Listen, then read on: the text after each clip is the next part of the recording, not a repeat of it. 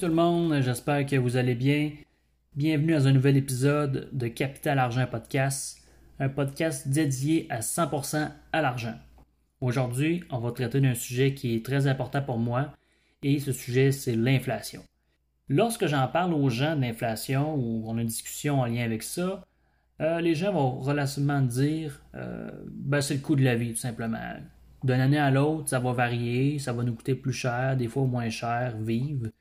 Euh, je trouve que c'est une, définition qui est approximativement correcte, qui n'est pas mauvaise, mais des fois, c'est un petit peu trop simplifié. Il faut essayer de, de, voir un peu plus loin que, de ce que cette définition-là, puis comprendre les, causes, les conséquences et de, l'inflation, puis aussi de comment euh, combattre l'inflation concrètement.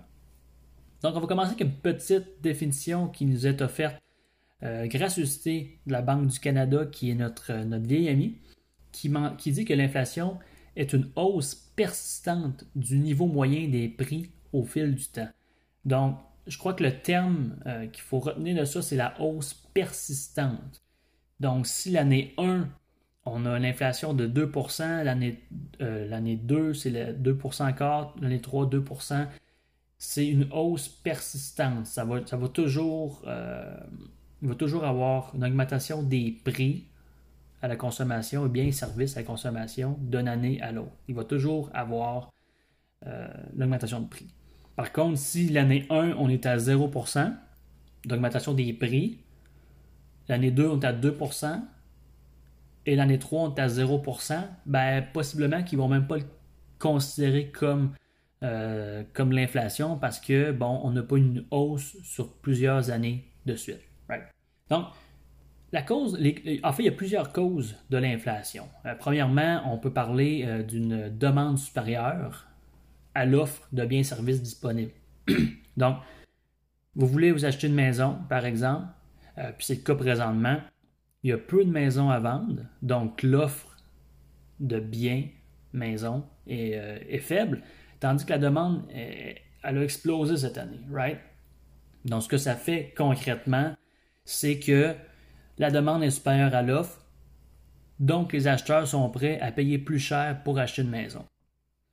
Ensuite, une autre cause, euh, c'est euh, la hausse structurelle. on parle ici principalement de monopole. Donc, si on prend un exemple dans le domaine médical, il y a quelques années déjà, il y a une pharmaceutique qui a obtenu les droits d'un médicament et ce propriétaire d'entreprise-là, qui s'appelle Martin ne sais pas si ça se prononce comme ça, a décidé du jour au lendemain d'augmenter le prix de vente de ce médicament-là, étant donné qu'il y avait comme le brevet, si on veut, de 4000% soit euh, le prix a augmenté de 40 fois. Et ça, c'est une hausse structurelle. Donc, quand on se trouve dans un...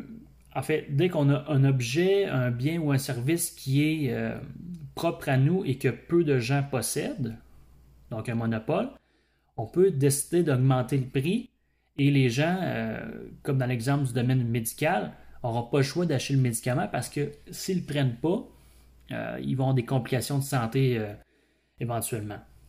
Donc, c'est une cause d'inflation.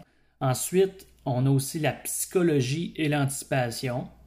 On a un exemple magnifique qui s'est passé euh, en 2020, euh, dès qu'on a déclaré que, le COVID euh, possiblement donnait le flux. On a eu les gens qui se sont rués dans les épiceries, dans les pharmacies pour acheter du papier de toilette. Là, on parle ici d'acheter plusieurs paquets en anticipation que s'ils attrapaient le COVID, il allait avoir le flux. Donc, la psychologie humaine va beaucoup jouer là-dessus. Et dans cet exemple-là, ben, on s'est ramassé avec une pénurie de papier de toilette, ce qui a fait en sorte que bon, il n'y avait, plus, avait plus de rabais ce papier de toilette parce qu'il en manquait, fait que là, le prix augmentait un petit peu pour certains produits. Donc, c'est un exemple d'inflation. Et dernièrement, euh, la dernière principale cause, qui est à mon avis la plus importante, euh, surtout en 2020-2021, et c'est l'augmentation de la masse monétaire qui, euh, grosso modo, euh, c'est l'impression d'argent de façon euh, virtuelle parce que maintenant, il n'imprime plus tant papier que ça, ça se fait par ordinateur. Et pourquoi le gouvernement fait ça ou les banques centrales fait, ça? Euh, des fois c'est pour financer des projets ou bien euh, comme on a eu au Canada, certaines personnes, en fait beaucoup de gens, ont eu accès au PCU, qui est un programme d'aide aux, personnes qui avaient perdu leur emploi en lien avec le COVID, qui a duré six mois de mémoire, et que c'est extensionné sur, sur un autre programme qui s'appelait la PCARE de mémoire. Il faudrait que je vérifie. Et euh, ces gens-là ben, avaient besoin euh, d'argent. Donc le gouvernement a décidé de leur donner. Mais cet argent-là venait de où concrètement? Donc certains vont diront, bon, ça vient de nos impôts, ça vient des taxes. Mais là, on parle de, dizaines, voire des centaines de milliards de dollars qui ont été euh, alloués à divers, divers programmes d'aide aux, particuliers ou aux entreprises. Donc, cet argent-là a été, a été imprimé. Je vais faire un, un petit exemple ici, j'ai recueilli quelques données. Euh, on a passé d'un déficit, donc une dette gouvernementale, de 721 milliards au 31 mars 2020. Donc ça, c'est à peu près un mois après le début du COVID. Euh, et on a fini un an plus tard, soit le 31 mars 2021, à 1079 milliards. Donc, c'est plus de 300 milliards de déficit supplémentaire ou de dette supplémentaire. Et pour faire une petite comparaison, donc là, on a à peu près, euh, euh, je ne sais pas moi, 30%, 20 à 30% de plus, euh, de déficit de plus qu'on avait un an plus tôt. Et pour faire une comparaison avec les années précédentes, de 2017 à 2019, on avait entre 15 et 20 milliards de déficit supplémentaires par année. Donc là, on explosait ça fois, fois, fois 20 à peu près. Puis ça, fait en sorte que bon, l'impression va augmenter euh, l'offre de dollars canadiens dans cet exemple-là, mais la demande, si n'est pas autant grande, ben, concrètement, ce que ça fait, c'est que plus que d'offres, moins que votre argent vaut cher et euh, votre pouvoir d'achat diminue d'année en année. Donc, c'est un petit peu un retour avec le coût de la vie. Si on dit que l'inflation est de 2%, 3% par année, ben, ça va vous coûter, en fait, vous allez pouvoir acheter 2 à 3% moins de choses en termes de dollars que l'année précédente pour le même dollar que vous avez gagné. Ça, concrètement, ce que ça fait, l'inflation, ça a beaucoup de conséquences. Mais la principale, c'est la diminution du pouvoir d'achat, ce qui, se retrouve à, appauvrir la population. Prenez l'exemple de vous aller à l'épicerie, ça vous est probablement tous arrivé vous achetiez normalement, euh, je sais pas moi, une poche de patates de 10 livres à 5 puis euh, en l'espace de quelques mois ou un an peut-être, euh, la poche de patates vaut 6 Donc, il y a une inflation. L'achat d'une maison, comme on l'a mentionné plus tôt, on a eu une, une demande extrême cette année, même l'année passée, pour l'achat d'une maison, mais il n'y avait pas beaucoup de maisons disponibles sur le marché. Donc les prix ont augmenté. Puis là, on parle de prix là, allant de, 10% à 30-35% d'augmentation sur certaines maisons, euh, ce qui, euh, c'est une inflation monstre. Conséquence positive, heureusement, si vous faites partie de cette tranche de population-là, ben, les investisseurs, eux, vont s'enrichir. Et c'est là qu'est créée la, la, fameuse écart de richesse. Donc, les, les personnes qui s'appauvrissent sont ceux qui gardent la majorité de leur argent dans la devise du pays, dans le dollar canadien. Les investisseurs, eux, ben, ils comprennent que cet argent-là perd de la valeur d'année en année, donc ils vont l'investir dans des actifs qui vont accroître avec les années. L'immobilier, les actions, les crypto-monnaies, euh, en fait, tous les types d'investissements qui existent pour justement euh, contrer cette inflation-là. Comment l'inflation se calcule? Ça, c'est très intéressant de, de le mentionner. C'est à partir d'un indice qui s'appelle l'IPC, l'indice des prix à la consommation. Et cet indice-là va regrouper euh, des, centaines de biens et services que la population générale va consommer au courant, d'une année. Donc, on parle ici de les aliments, donc l'épicerie, le logement, euh, donc le loyer, le transport, l'autobus, le taxi, euh, les vêtements, les activités que vous faites en famille, whatever. Ça, ça va tout rentrer dans l'indice des prix à la consommation, l'IPC. Puis, ce qui arrive avec l'IPC, c'est que si l'IPC augmente de 2%, on va dire que l'inflation est de 2% par année, right? La problématique, c'est que pas tout le monde consomme les mêmes biens et services. Donc, le coût de la vie individuelle des personnes va être différent d'un à l'autre. Moi, je consomme relativement frugalement, donc possiblement que mon, inflation est plus petite, ou certains produits que je consomme est moins, euh, moins d'inflation qu'un de mes amis qui consomme plus certains types de produits. L'inflation est différente pour chacun. Donc, le 2% d'inflation dans cet exemple-là, c'est une moyenne.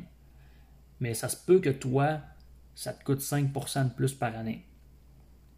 Et une raison de ça, c'est que ce n'est pas tous les biens et services qui sont euh, compris dans l'IPC. J'explique.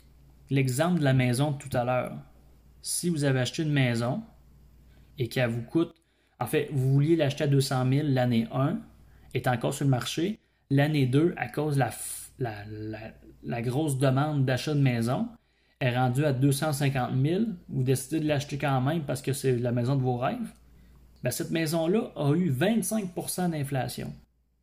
Donc, dans cet exemple-là, vous, le 2% d'inflation, là, vous en foutez un peu, là, right? Vous venez d'acheter, venez de dépenser 50 000 de plus pour l'achat d'une maison, donc votre inflation est probablement plus grand, euh, par exemple 10% si on fait un coût moyen de tous les, biens et services que vous avez consommés dans l'année. Donc, ça devient extrêmement problématique.